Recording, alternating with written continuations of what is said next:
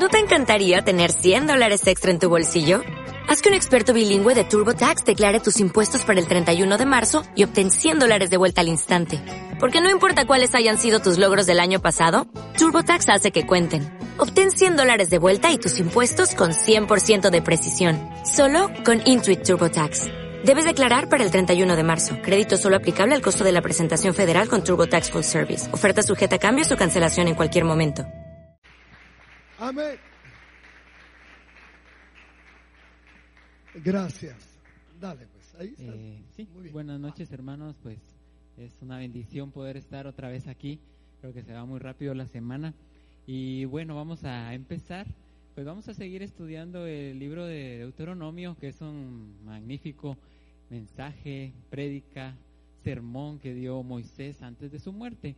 Vamos hoy a leer la porción que va del capítulo 11, verso 26 al 16, 17 aunque en sí van a ver que vamos a ver muchos versos más, vamos a ver proverbios, salmos, o sea que no solo eso se estudia, sino que como, así que como que nos da una pauta, un tema para estudiar.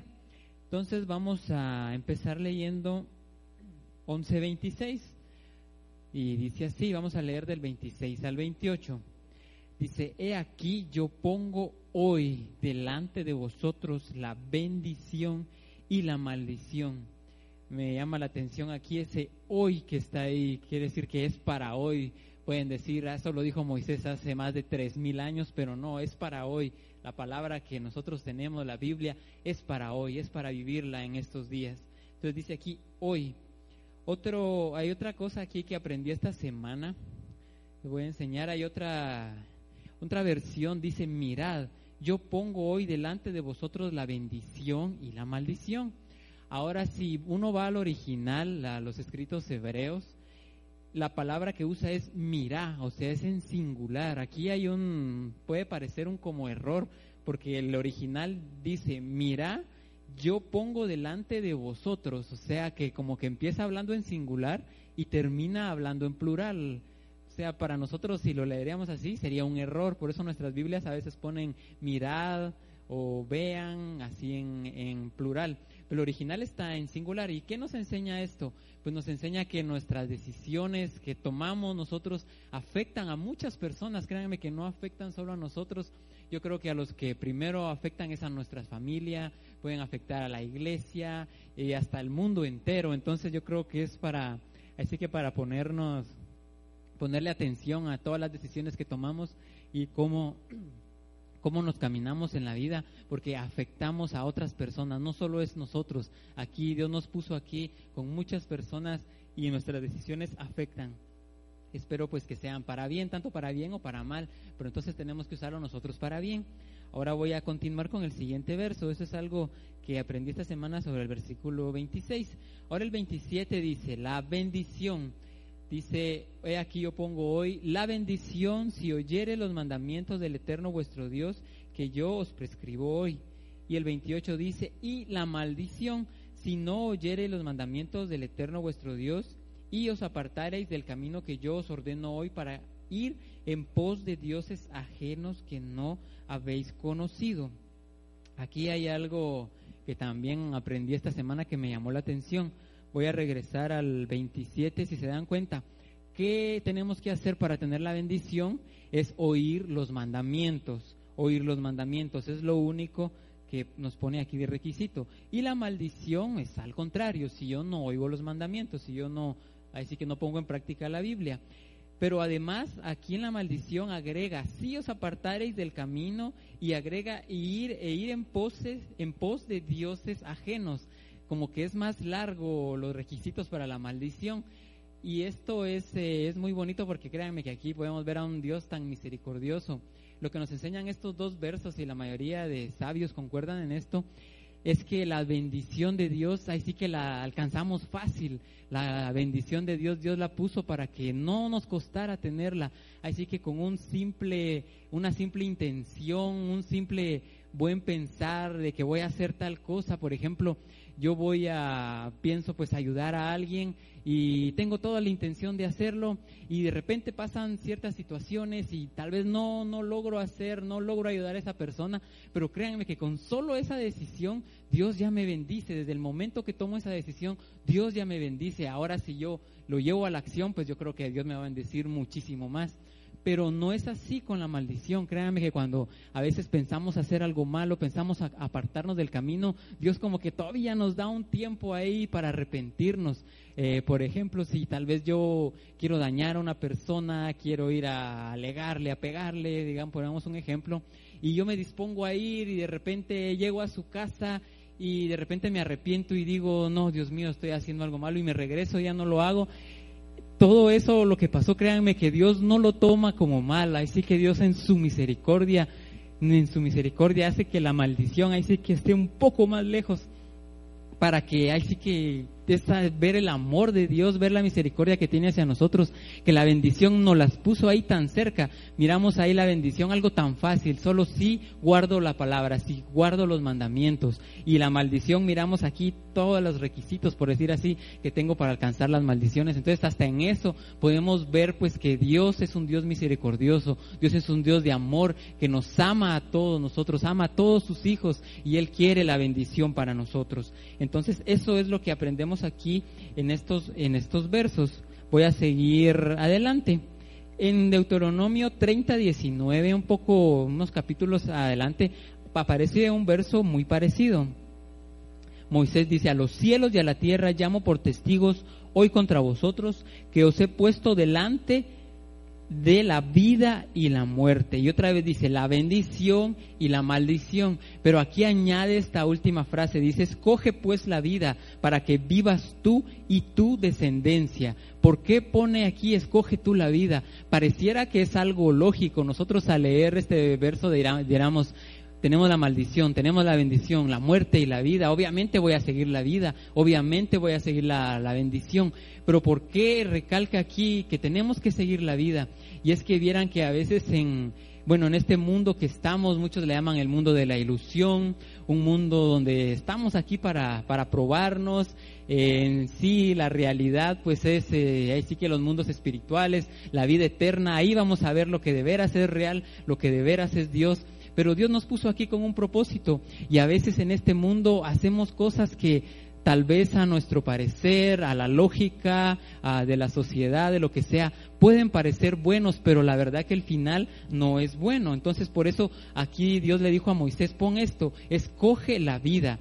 Esto lo miramos muy bien en Proverbios 16, 25, donde dice, hay camino que parece derecho al hombre, pero su fin es camino de muerte. A veces nosotros, por nuestra lógica, sin la palabra de Dios, tal vez somos muy estudiados o qué sé yo, tenemos muchas ideas, pensamos que vamos por buen camino, pero tal vez no. Sabemos que si nos apartamos de Dios, no, no vamos a tener su bendición. Esto, pues lo miramos en el Salmo 119, 5. Lámpara es a mis pies tu palabra y lumbrera a mi camino. O sea, ¿qué es la vida? ¿Qué es cuando, cuando Moisés dice, escoge la vida? Es porque tal vez no sabemos qué es la vida, muchas veces no sabemos qué es la vida. Puede parecer tan lógico, puede parecer para nosotros tan fácil de escoger, pero a veces nos cuesta y por eso Dios lo dejó en su palabra tan lindo. Lámpara es a mis pies tu palabra y lumbrera a mi camino. O sea, ¿qué es la vida? La palabra de Dios. Si yo guardo su palabra, si guardo su mandamiento, si hago lo que Dios me dice, voy a estar en vida, voy a estar en bendición. Lo que dice, lo que leímos en Deuteronomio, escoge pues la vida, escoge pues la palabra, escoge mi palabra, dice el Señor, porque así nosotros vamos a hacer lo que es su voluntad y vamos a ser bendecidos. Eso es lo que aprendemos en estos versos. Me voy a ir un poco más adelante. Bueno, esto está ya en el capítulo 12, donde Moisés vuelve a hablar de la idolatría. Y esto lo, lo podemos ver hace 8, hace 15. Siempre hay capítulos que hablan contra la idolatría, siempre encontramos. Aquí en el verso 2 y 3 del capítulo 12 dice, destruiréis enteramente todos los lugares donde las naciones que vosotros heredaréis sirvieron a sus dioses, sobre los montes altos, sobre los collados, debajo de todo árbol frondoso. Derribaréis sus altares, quebraréis sus estatuas, sus imágenes de acera, consumiréis con fuego y destruiréis las esculturas de sus dioses, raeréis su nombre de aquel lugar. Esto pues nos vuelve a recordar que la idolatría, que no, que no caigamos en idolatría, sino que reconozcamos que Dios es el único Dios. Y algo que me llama la atención es que Dios les dijo, destruyan eso, ni siquiera le dijo, véndanlo, miren si lo construyen en otra cosa. No, destruyanlo, quémenlo, tírenlo. Eso es algo pues para nosotros y tal vez en nuestra casa pues tenemos eh, todavía cosas de idolatría, no sé. Hay que quebrar eso, hay que tirarlo a la basura, quemarlo, eh, deshacerlo por completo. No pensemos, eh, bueno, lo voy a vender, se lo voy a regalar a alguien. No, hay que destruir todo eso. Lo miramos muy claro en las escrituras. Voy a seguir adelante. Moisés también advirtió que no prestaran atención a los profetas falsos. Esto ya lo encontramos un poco más adelante en el capítulo número 13 eh, voy a leer los primeros tres versos. Dice, cuando se levantara en medio de ti profeta o soñador de sueños, de pronunciare señal o prodigios, y si se cumpliere la señal o prodigio que él te anunció diciendo, vamos en pos de dioses ajenos que no conociste y sirvámosles, no darás oído a las palabras de tal profeta ni a tal soñador de sueños, porque el Eterno vuestro Dios os está probando para saber si amáis al Eterno vuestro Dios con todo vuestro corazón y con toda vuestra alma. Entonces aquí nos enseña que tenemos que, van a haber personas que tal vez muy sabias nos quieren apartar del camino, pero nosotros tenemos que saber que si alguien quiere apartarnos de la vida, del camino, de la palabra de Dios, es un profeta falso y no tenemos que seguirlo.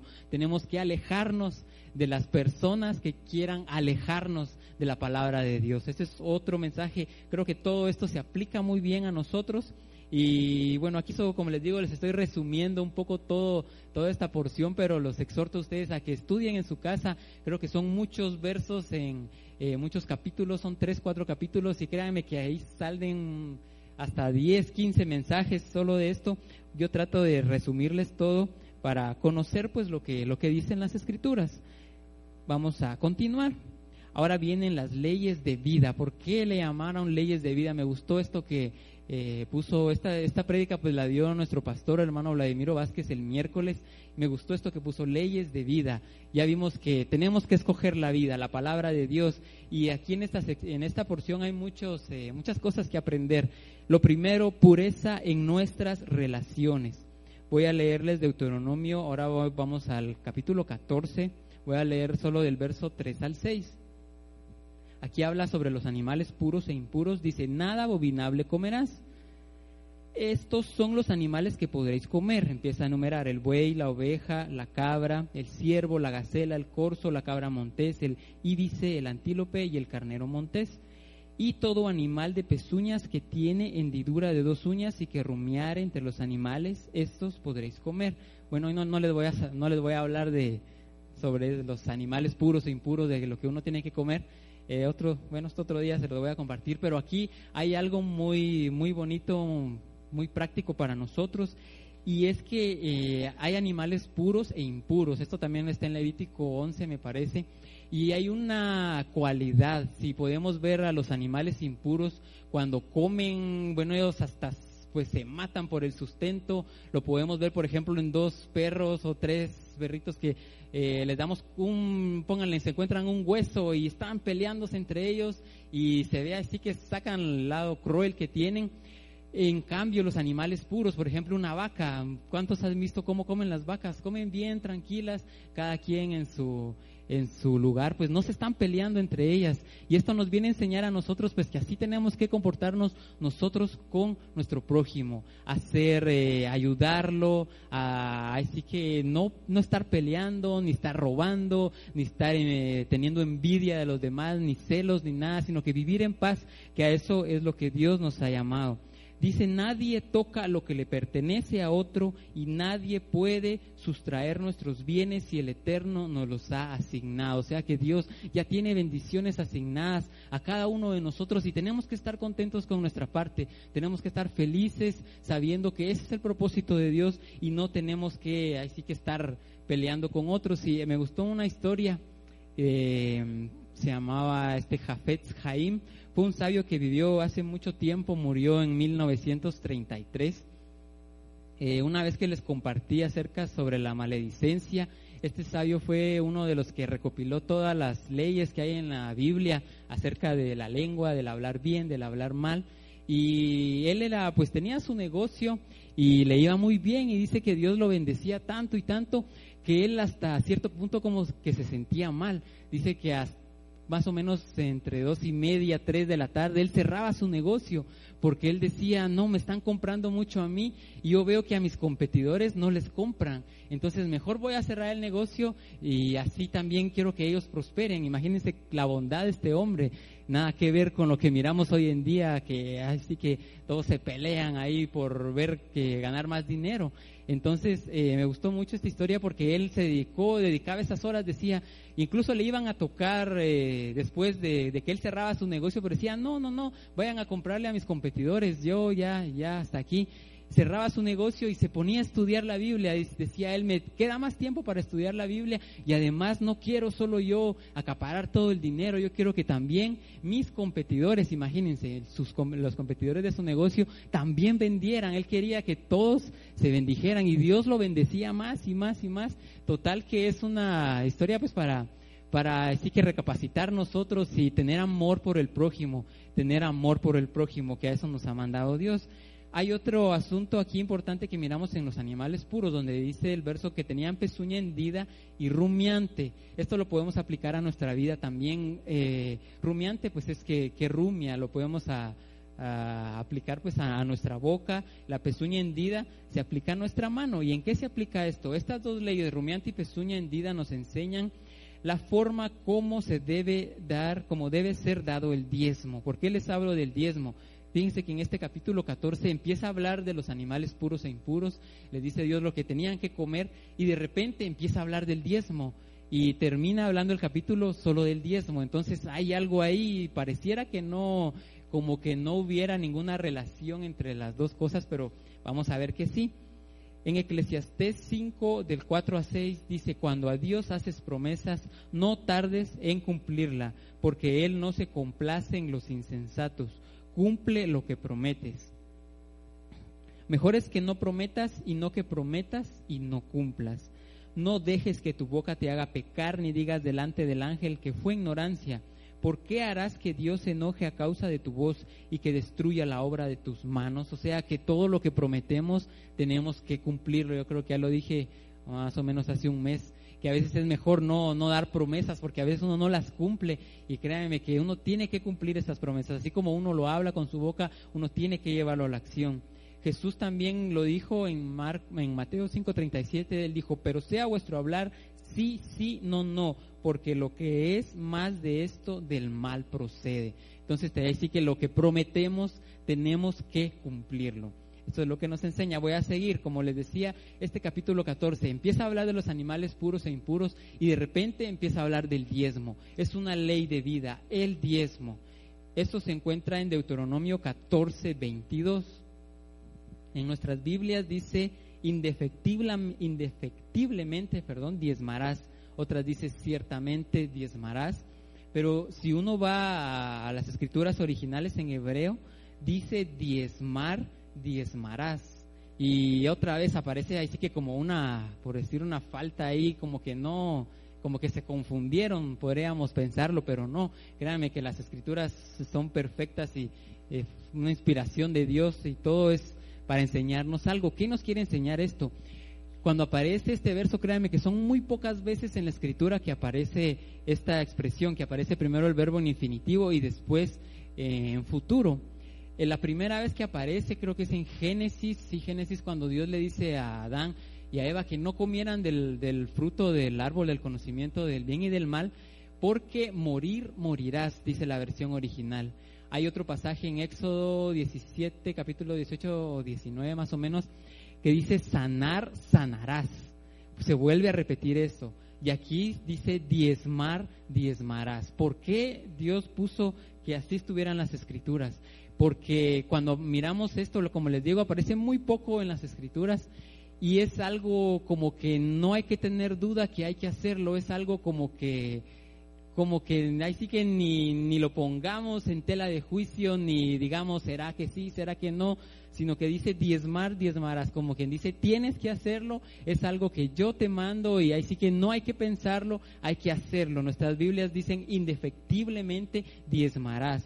¿Y qué vamos a diezmar? Todo el producto del grano que rindiere tu campo cada año. O sea que todas nuestras ganancias, todo nuestro salario, todo lo que ganamos, todas las bendiciones que Dios nos da. Hay otra cosa también muy bonita que aprendí esta semana, eh, que la, en hebreo la palabra diezmo se parece mucho, mucho con la palabra riqueza en hebreo también. Eh, creo que diezmo es maaser y eh, riqueza es hacer.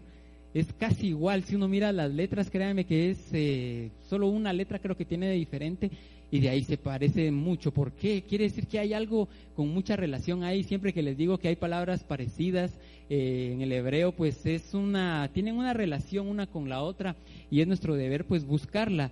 Y diezmo tiene mucha relación con riqueza. Un sabio decía, este versículo 22 hay que leerlo, Diez, eh, diezmarás y te enriquecerás. O sea, eso es lo que aprendemos eh, si vamos a las escrituras vamos a enriquecer si vamos a diezmar. Créanme que ese, es tan lindo esto porque hasta, hasta eso nos ha dejado Dios. Uno mira, como les digo, las palabras en hebreo son casi, casi iguales. Entonces es un mensaje para todos nosotros. Al siguiente en el verso 27 dice, no desampararás a levita que habitar en tus poblaciones, porque no tiene parte ni heredad contigo. Al fin de cada tres años sacarás todo el diezmo de tus productos de aquel año, lo guardarás en tus ciudades, y vendrá el levita que no tiene parte ni heredad contigo, y al extranjero, el huérfano, la viuda que hubiera en tus poblaciones, y comerán y serán saciados, para que el Eterno tu Dios te bendiga en toda obra que tus manos hicieren. O sea que aquí podemos ver, aquí todo este, ah, hasta el final del capítulo 14 nos sigue hablando del diezmo. Es algo que nosotros pues hay que hacerlo. Yo creo que la mayoría de los que están aquí estuvieron hoy en la mañana y la verdad que si no vinieron, pues yo creo que todavía hay bosquejos ahí o estén pendientes en la semana cuando suban las prédicas de hoy en la mañana que se llamó pues la prosperidad en el reino. La verdad, unas enseñanzas muy bonitas. Hoy a las 7 predicó David Salazar, a las 10 predicó mi papá. Y todo tiene que ver con esto también. Yo creo que era como que quedó cabal eh, las, estas tres prédicas porque se habló mucho del dar, del dar, que Dios quiere bendecirnos, pero nosotros tenemos que dar. Hace ocho también yo lo decía, que Dios quiere, ahí sí que prosperarnos. Eh, sé que tiene grandes bendiciones en el mundo venidero, en la vida eterna, pero también nos quiere bendecir aquí en la tierra. Y, pero tenemos que guardar sus mandamientos. Siempre está ese requisito. Guarden mi palabra, guarden los estatutos que están en la Biblia. Entonces, esto es uno que se aplica muy bien al dinero, el diezmo, el diezmo. Dicen muchos piensan que si dan el diezmo van a empobrecer. Si finalmente lo dieron, el que lo recibió, pensamos pues que debe agradecerle toda su vida. Pero la mentalidad de Dios es muy diferente. Si damos, ganamos. Me gusta esto. Si damos, ganamos. Cuando le damos a levita, al huérfano, al extranjero al pobre, agradezcámosles por recibirlo. Esto mi papá lo dijo hoy también. Hay que agradecer a las personas que, que nos reciben nuestro diezmo, agradecer a los pobres, porque la verdad que Dios los dejó con un propósito para probarnos a nosotros y ver qué tan generosos somos. Voy a leer también el Proverbios 22, 2, dice, el rico y el pobre se encuentran, a ambos los hizo el Eterno, pues sabemos que ahí sí que todas las bendiciones que tenemos no es por nuestros méritos, a veces creemos que es porque nosotros somos muy inteligentes, muy sabios, pero créanme que todo es porque Dios, pues Dios nos da la sabiduría, Dios nos da la inteligencia, Dios nos da las energías, Dios nos da el trabajo, Él nos lo da todo, todo se le debemos a Él. Entonces, tentamos en los planes de Dios.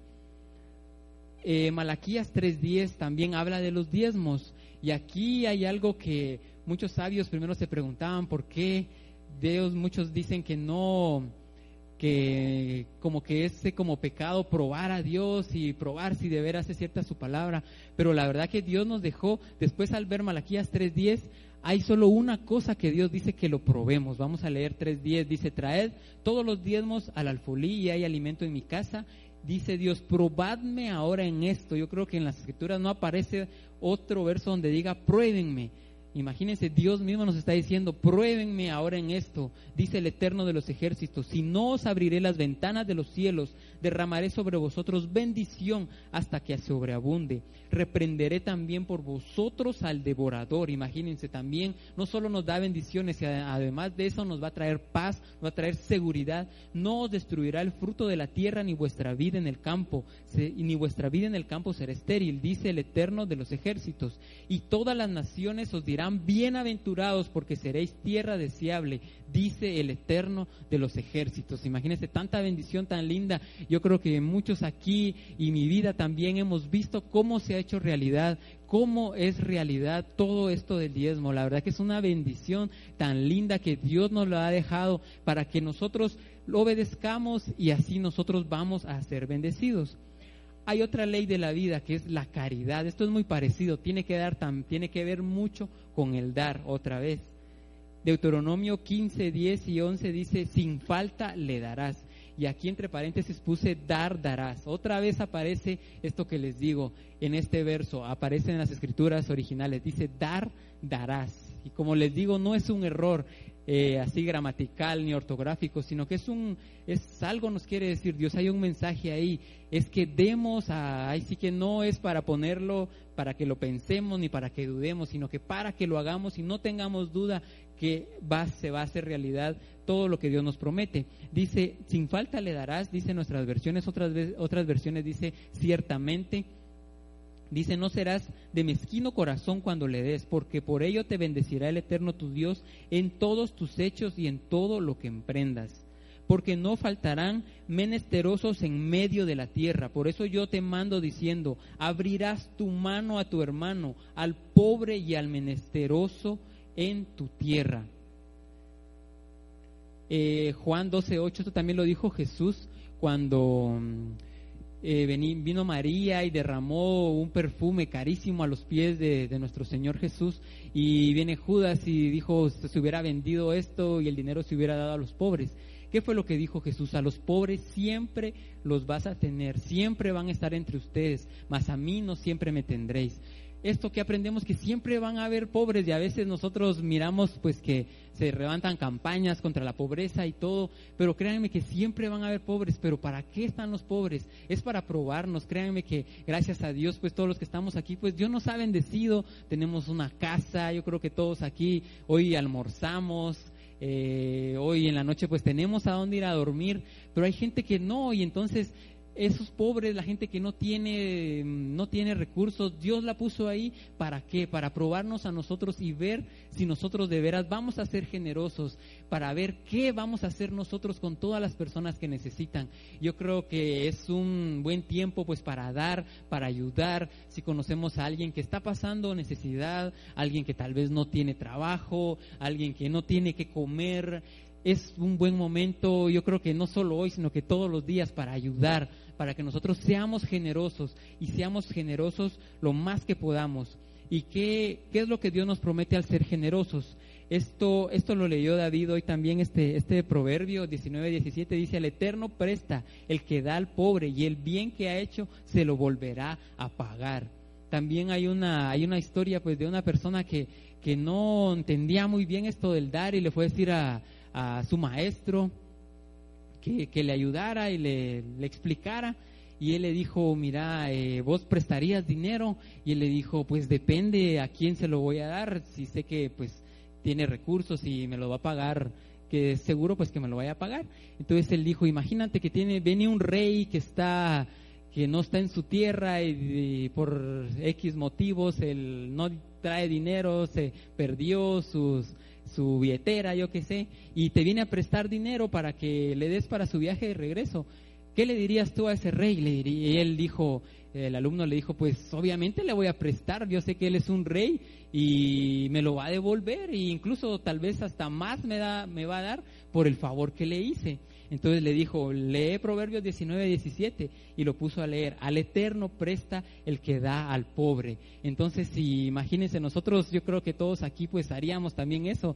Sabemos de una persona que tiene muchos recursos, obviamente nosotros le prestamos dinero porque sabemos pues que nos lo va a pagar, incluso hasta más nos va a dar tal vez por el favor que le vamos a hacer. Y ahora, ¿cuánto más nuestro Dios que está en los cielos, que es el Rey de Reyes, Señor de Señores? Imagínense, imaginémonos nosotros al darle a un pobre como que es Dios mismo el que está recibiendo dinero. Tenemos que imaginar como que son las manos de Dios mismo recibiendo ese dinero. ¿Y que dice ahí? Que de hecho se lo volverá a pagar. Y Dios es un Dios bueno que desea abundantemente que nosotros seamos bendecidos y créanme que Dios nos lo va a pagar abundantemente, muchísimo más de lo que nosotros dimos.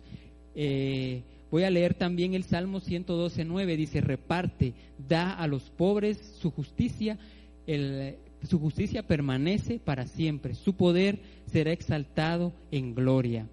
Voy a leerles otro proverbio, el 18-16, dice, la dádiva del hombre le ensancha el camino y le lleva delante de los grandes. ¿Qué nos va a ensanchar el camino? ¿Qué nos va a llevar delante de los grandes? Nuestra generosidad, la dádiva, lo que nosotros ayudemos.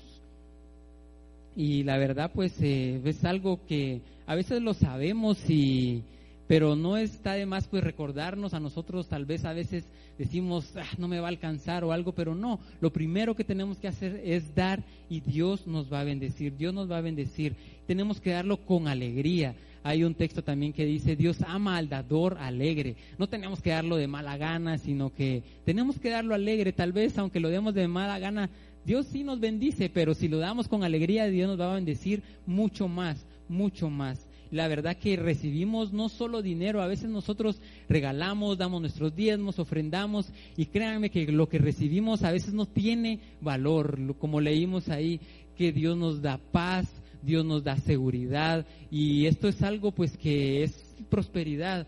La prosperidad verdadera es, decía un sabio, tenerlo todo, tenerlo todo porque a veces miramos nosotros hay gente que tiene muchísimo dinero, pero no tiene tiempo, no tiene salud, eh, con su familia son solo problemas.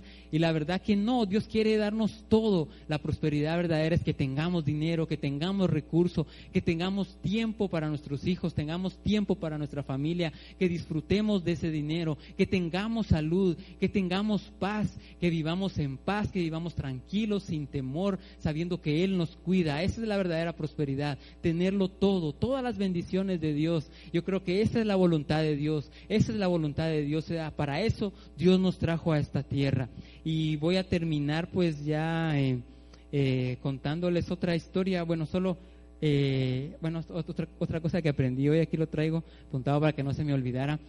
Hay algo que, que cuando nosotros nos vamos de esta tierra, es cierto, no nos podemos llevar nuestro dinero, no nos podemos llevar a nuestros hijos, no nos podemos llevar nuestras casas, nuestra ropa, nada. ¿Saben qué es lo único que se va con nosotros al morir? Nuestra dádiva, nuestra generosidad. O sea que, así que cuando estemos allá en la vida eterna y todo, lo que va a contar ahí es cuánto dimos aquí, cuánto ayudamos a los pobres, cuánto ofrendamos, cuánto ayudamos al necesitado, cuánto ayudamos a las viudas, a los huérfanos, acabamos de leer también que Dios los puso en nuestro camino para ayudarlos. Y solo eso nos vamos a llevar. No nos podemos llevar, eh, como les digo, no nos podemos llevar nada. No todo se queda aquí, todo se queda aquí en la tierra. Lo único que se va con nosotros es nuestra generosidad, es cuánto dimos. Y para terminar, quiero contarles una, una historia también eh, que viene a ejemplificar muy bien todo lo que les, todo lo que hemos aprendido esta noche. Y bueno, no sé si fue cierto o no, tal vez sí, no, no averigüé muy bien, pero eh, se cuenta pues que había un sabio eh, hace muchos años en Israel y había una persona eh, que tenía mucho dinero, así que era millonario. Y él por sueños o alguien le dijo, mira, todo tu dinero, le dijeron a este que era millonario, él no era temeroso de Dios, él era apartado de los caminos de Dios, le dijeron, todo tu dinero va a llegar a manos de aquel sabio que está allá, aquel sabio hebreo que estudia toda, estudia la Biblia, a él va a llegar todo tu, todo tu dinero.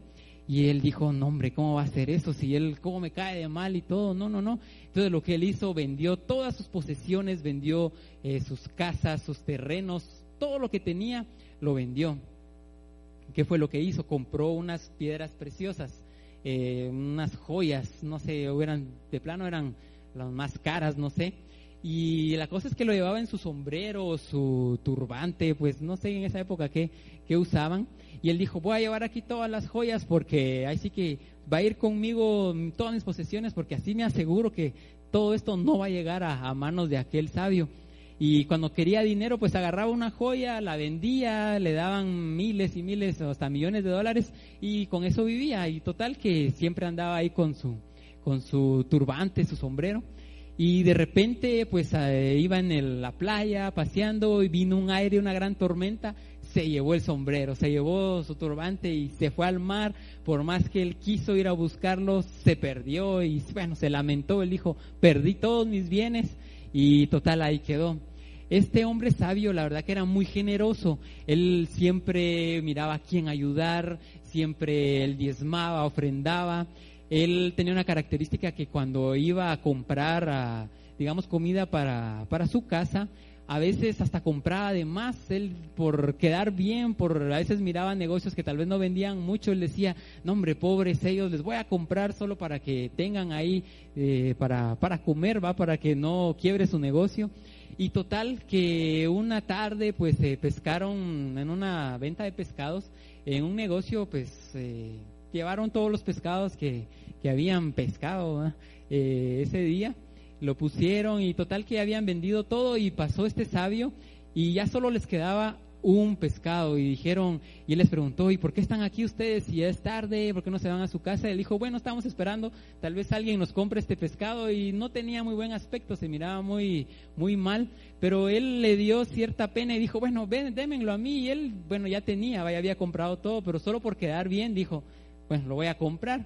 Se lo llevó a su casa, eh, lo iba a guardar para comérselo al siguiente día, entonces lo, lo abrió para para pues para mantenerlo bien lo iba a guardar ahí en un su en un su envase o no sé dónde va. La cosa es que lo abrió y cuál fue su sorpresa que se encontró todas las joyas que había perdido aquel otro hombre.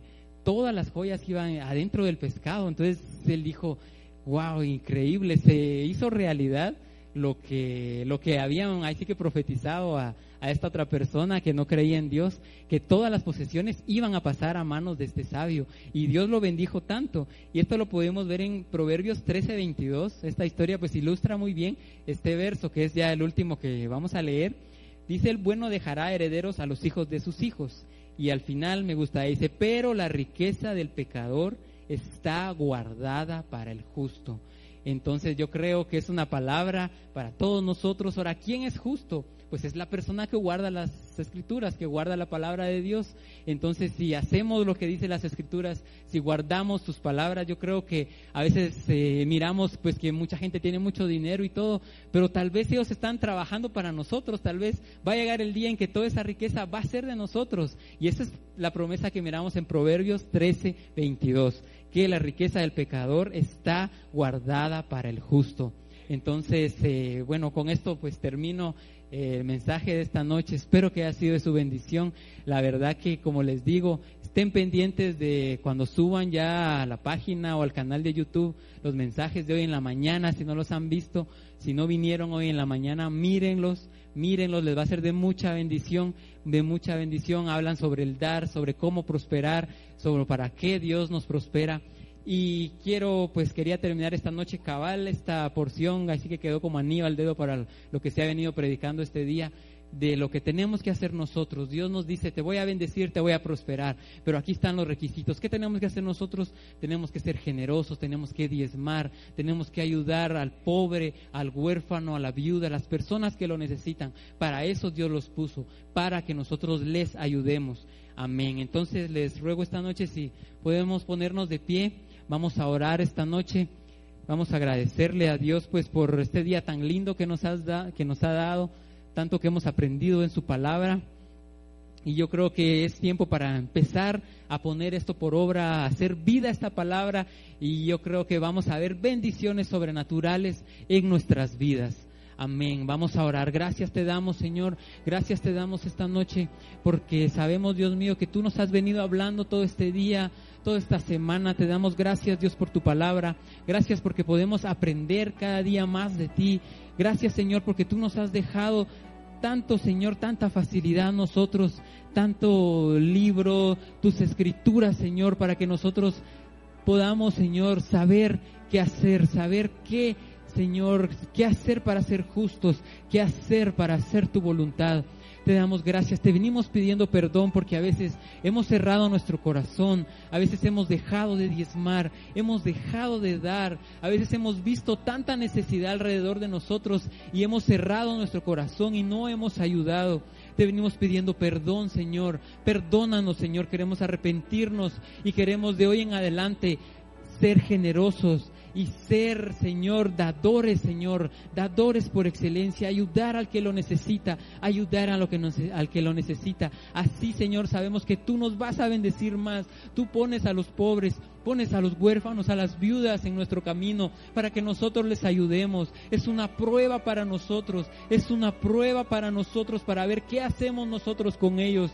Y si les damos, tú nos has prometido, tú nos has prometido que es como el que el dinero que nosotros te estamos prestando a ti. Sabemos que tú nos los vas a devolver mucho más de lo que dimos. Nos vas a bendecir tanto en la vida eterna como aquí en la tierra. Tu palabra así lo dice. Tu propósito, Señor, tu voluntad es que nosotros seamos prosperados, que nosotros tengamos todo, Señor, tengamos esa prosperidad verdadera, que seamos prósperos, que tengamos recursos, que tengamos recursos recursos para estar bien, para vivir bien, para cumplir con tu palabra. Que tengamos, Señor, ese tiempo que necesitamos para gozarlo con nuestras familias. Que tengamos paz, como dice tu palabra, que la prosperidad que tú nos das no añade tristeza con ella. Cuando tenemos tu bendición, vamos a disfrutar, Señor, de esa prosperidad, de esos recursos que tú nos has dado. Vamos a estar, Señor, con paz. Nuestro corazón va a estar con paz. Vamos a estar protegidos. Vamos a estar protegidos por ti tú nos vas a cuidar,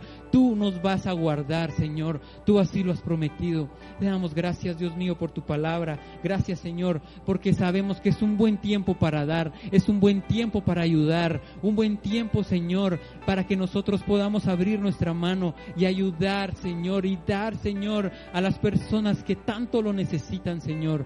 Gracias te damos, Señor. Gracias, Señor. Gracias porque tú nos has dejado alguien a quien poderle diezmar. Así como leímos en este bosquejo, tenemos que agradecerle a esa persona a la que le diezmamos, porque Él nos está recibiendo los diezmos. Tenemos que agradecerle, tenemos que agradecerle al pobre por recibir nuestra dádiva, por recibir el dinero que le vamos a dar, agradecerle a la viuda, al huérfano, al que necesita, agradecerles a ellos porque nos reciben nuestro dinero, reciben la dádiva que les damos. Gracias te damos a ti esta noche, Señor. Gracias porque nos abres el entendimiento, porque tu palabra nos enseña. Gracias porque a través del Espíritu Santo, Señor, nos enseña toda tu palabra. Enseña todo lo que tú nos has dejado a nosotros aquí en esta tierra, Señor, para que vivamos conforme a tu voluntad. Gracias Señor. Y bendigo a todos mis hermanos acá. Que sean prosperados, bendecidos Señor en todo lo que hagan. Ahora que este mes está comenzando Señor, bendigo sus vidas, bendigo sus negocios, todo lo que sus manos toquen sea bendecido, Señor. Que les aumenten el salario, se aumenten salario, Señor, en el nombre de Jesús. Bendigo, bendigo, Señor, todos sus negocios, Señor, que crezcan, Señor, que vendan como nunca han vendido, Señor, en el nombre de Jesús. Declaramos bendición abundante, declaramos una prosperidad abundante con tu bendición, Señor, sobre la vida de todos mis hermanos acá presentes, en el nombre de Jesús, y que puedan disfrutar disfrutar de todo lo que tú les vas a dar, que puedan disfrutarlo, Señor, gozarlo con su familia y puedan, podamos estar en paz, Señor, podamos estar vivir tranquilos como tú quieres que vivamos, Señor. Gracias te damos esta noche. Gracias, Señor. Gracias, Padre. Gracias por tu palabra. Gracias por todo lo que tú nos das, Señor. Gracias por toda tu abundancia. Gracias por todo lo que tú nos has dado, todo el sustento que nunca nos ha faltado, Señor. Gracias, eterno. Te bendecimos a ti, eterno Dios, Rey de todo el universo. Gracias te damos a ti. Gracias porque has tenido cuidado de nosotros. Gracias, Señor. Gracias. creo que podemos terminar dándole, dándole un aplauso fuerte al Señor esta noche. Amén.